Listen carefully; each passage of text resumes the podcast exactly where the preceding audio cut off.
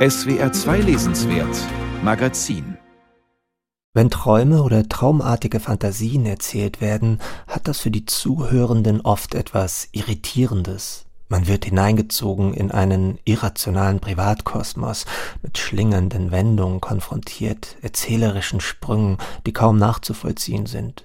Womit wir bei Seruja Schalevs neuem Roman wären, der in Wahrheit ein Alter ist.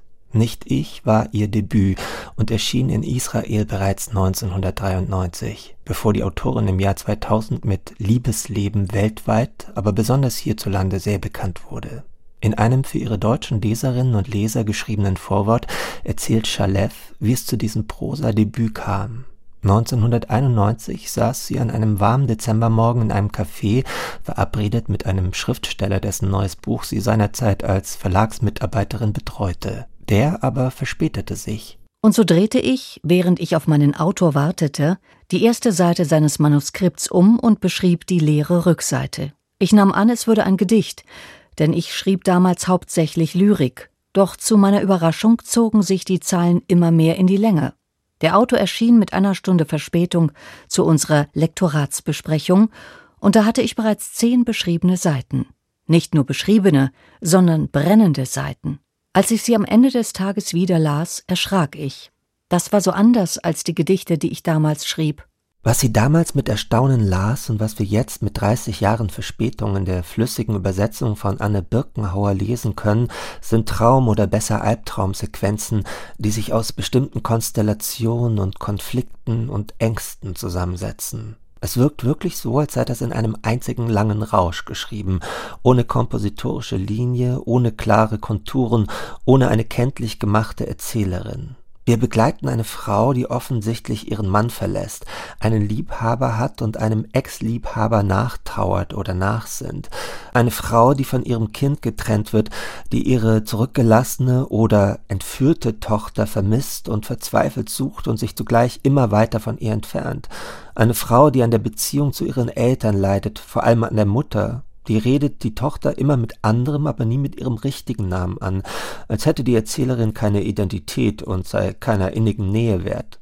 Vertrauensverluste und Trennungsängste, Misstrauen und Sehnsucht, Liebesschmerz und Begehren, Freiheitsdrang und Rollenzuschreibungen, Intimität und Distanz, das sind die zwischen den Zeilen aufscheinenden Zustände und Lebensthemen, um die die Erzählerin kreist, und sie dreht sich dabei so schnell und unaufhörlich, dass es einem beim Lesen schwindelig wird. Es ist nicht recht zu sagen, ob dieser Frau der Verstand entgleitet oder ob diese sprachlich verschrobene Weltwahrnehmung lediglich eine überspitzt detaillierte Übersetzung ihres Seelenlebens ist und einer israelischen Realität, die von der Vergangenheit und der Terrorbedrohung der Gegenwart, von Traumata und sehr begründeten Ängsten geprägt ist. Der Körper des Geliebten ist mit Kies gefüllt, und wenn er geht, hört man den Kies knirschen. Das Mädchen ist mit Honig und Milch gefüllt, und von süßer Asche überzogen, und mein Körper besteht aus klebrigem Pappmaché und zerplatzten Luftballons. Sie müssen mir zustimmen, dass all diese verschiedenen Materialien eine Mischung ergeben, die absolut unzumutbar ist. Halbwegs realistische Beschreibungen lösen sich unvermittelt in groteske Situationen auf, Assoziationen treiben die Erzählung voran, die Bilder, die Chalev für den Zustand der Verwirrung und Verlorenheit ihrer aus der Ehe geflohenen Protagonistin findet, sind mitunter rätselhaft. Da ist die Rede von sommerlichem Schnee, ein scheinheiliger Heiler nimmt Operationen vor, der Protagonistin gehen nach und nach die Haare aus. Manche Passagen aber lassen an nüchterner Klarheit kaum zu wünschen übrig. Nachdem wir uns höflichst verabschiedet hatten, wusste ich, ab jetzt würde ich niemanden mehr anrufen, nie mehr lachen, nicht mehr flüstern. Ich wusste, ich war schon hart und spitzig. Ich würde nie mehr liebbar sein. Das Unbewusste sei wie eine Sprache strukturiert, sagte der französische Psychiater und Analytiker Jacques Lacan, was freilich heißt, dass das Unbewusste Regeln gehorcht, sich entziffern lässt. Traumerzählungen ermöglichen eine immense Freiheit, stilistisch und inhaltlich. Die Logik ist außer Kraft gesetzt, beziehungsweise es existiert eine eigene, höchst idiosynkratische Logik. Und das schafft auch eine Privatmythologie.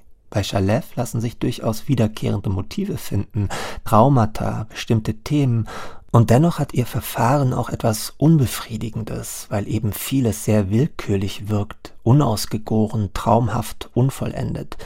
Ihre sprachlichen Einfälle sind originell, aber manchmal auch schwülstig, und nicht selten fühlt man sich ausgeschlossen. So bleibt nach der Lektüre ein zwiespältiges Gefühl. Nicht ich kann man als notwendigen, entfesselnden Schritt hin zu Chalefs späteren Romanen lesen, als ein formales Experiment, das in seiner Konsequenz womöglich gescheitert, langfristig aber den Übergang von der Lyrik zur Prosa möglich gemacht hat. Chalef kommentiert es 30 Jahre später so. Die Erzählerin war nicht ich, aber sie schrie aus mir heraus in einem wilden und gnadenlosen Monolog, eine Art Seelenstrip oder Stand-up-Tragödie, mal klagend, mal anklagend, mal Liebe erflehend, mal ihre Geliebten verhöhnend, voller Ungereimtheiten.